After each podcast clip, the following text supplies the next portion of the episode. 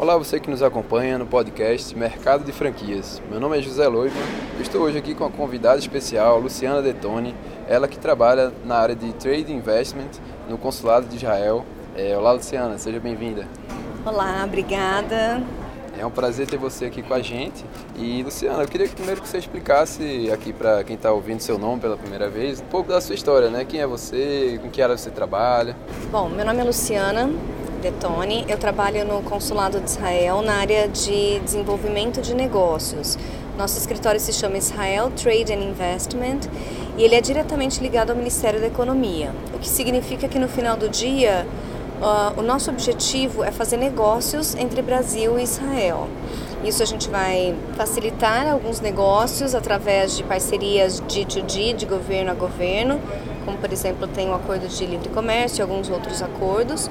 E a gente também trabalha de empresa para empresa, sob demanda, trazendo delegações de Israel para o Brasil, levando delegações do Brasil para Israel e também em alguns projetos específicos de tecnologia, enfim, sob demanda novamente. Ah, bacana, ótimo. E Luciana, como é que vocês percebem hoje? Tem muitos negócios vindo de Israel para o Brasil, indo do Brasil para Israel? Tem, tem. Na verdade, a gente estima que tenha umas 300 empresas israelenses trabalhando no Brasil. E isso desde empresas que têm só uma representação pequenininha, um agente, um representante, até empresas que já estão estabelecidas, tem a parte fabril aqui no Brasil e tudo mais. Então são mais ou menos umas 300. E a gente tem visto que nesses últimos anos o interesse do brasileiro por Israel aumentou muito. Eu estou há nove anos no consulado de Israel e a gente vê um processo de aumento significativo, principalmente nos últimos três anos, incluindo até investimento brasileiro em Israel. Ah, legal. E me diz uma coisa, Israel é um país de dimensões muito pequenas, né? Todos nós sabemos. E quando falamos de franquias, é, eu acredito que o israelense ele deve pensar, quando ele está montando, a sua, formatando a sua franquia, é a nível global, né? Como é que funciona isso? Como é que é essa mentalidade do franqueador israelense? Não só do franqueador, né? O empreendedor israelense, quando ele monta a sua primeira empresa, ele não fica pensando no mercado local. Israel é um país do tamanho do estado de Sergipe. Os vizinhos que os rodeiam não são tão amigos assim. Então ele tem que pensar em expandir globalmente. Ele tem que pensar que o mundo é um lugar para ele. Então todas as tecnologias, elas são pensadas para o mercado global. Você pega um Waze, por exemplo. O Waze é uma tecnologia que foi desenvolvida em Israel. Essa tecnologia, ela serve para qualquer país do mundo.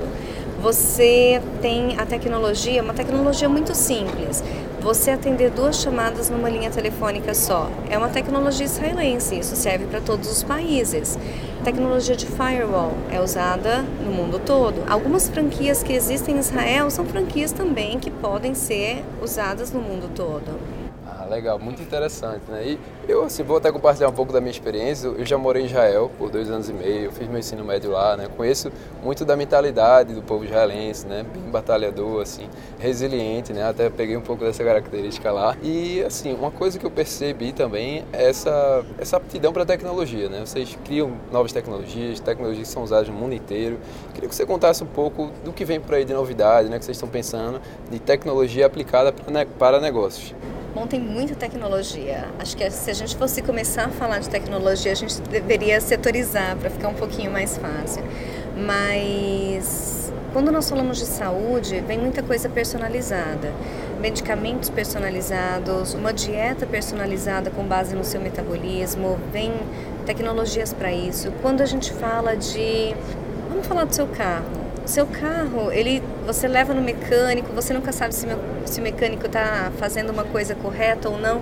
Já tem tecnologia que faz um scanning no seu, no seu motor e fala qual mecânico você deve ir que oferece o melhor preço. Isso já está no Brasil. Tem tecnologia não invasiva medicinal que você deita na cama, ela sabe qual que está a sua pressão arterial sem tocar em você, sabe se você está no período fértil ou não, para mulheres isso é importante. Tem tecnologia muita tecnologia na área de agricultura. Uh, tem uma empresa que já está no Brasil que ela desenvolve com inteligência artificial e algoritmo, ela mapeia toda a sua área e ela sabe onde tem pragas e não. Você tem tecnologia para retail, para prateleiras inteligentes, para posicionar seu vendedor no local, local correto, para aumentar a experiência do seu cliente na sua loja. Tem muita tecnologia e tem muita oportunidade. Tem oportunidades em fintech, tem oportunidades em cyber, em segurança, oportunidade lá de parceria é o que não falta. Ah, pelo visto, realmente é muita oportunidade, né? Bacana. Luciana, eu queria finalizar aqui perguntando para você agora uma questão assim mais pessoal, assim do trabalho de vocês lá no consulado. É qual o maior desafio que vocês enfrentam hoje lá em relação ao trabalho de vocês? Tá, nosso maior desafio hoje é que o empreendedor israelense primeiro ele pensa no mercado americano e pensa no mercado europeu. Isso a gente vê que tem algumas razões óbvias. O americano, porque ele acha que ele conhece bem o mercado, todos os israelenses falam inglês, então a América faz sentido. Tem uma comunidade muito grande lá. E a Europa, porque é muito próxima de Israel.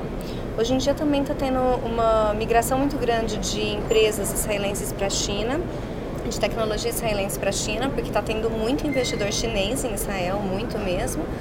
E o nosso maior desafio é que esse, esse empreendedor israelense, ele encontre o Brasil como se não o primeiro, o segundo mercado dele. Porque quando você fala do Waze, o Waze já veio direto para o Brasil. Quando você fala da Movit, que é um aplicativo para transporte público, já veio direto para o Brasil. O Brasil é um scale-up nation. Né? E tem tudo para ser parceiro dessa Startup Nation. Então esse é o nosso maior desafio que o empreendedor israelense perca o medo e também de encontrar os parceiros relevantes aqui no Brasil. Espero que tenham muitos interessados em fazer essa parceria. Ah, perfeito. Muito obrigado, Luciano, pelo bate-papo, né, por essa oportunidade. Trouxe informações realmente muito interessantes para o nosso público. E você que nos acompanhou aqui no podcast, gostaria de convidar você a dar o seu review. Né? Se, você, se isso ajudou aqui, esse conteúdo é, impactou você de uma forma positiva, Deixe aqui o seu comentário, diga se você gostou. Se você não gostou também, fale aqui pra gente. Muito obrigado. Obrigado, Ciana. Até uma próxima. Até. Tchau, tchau.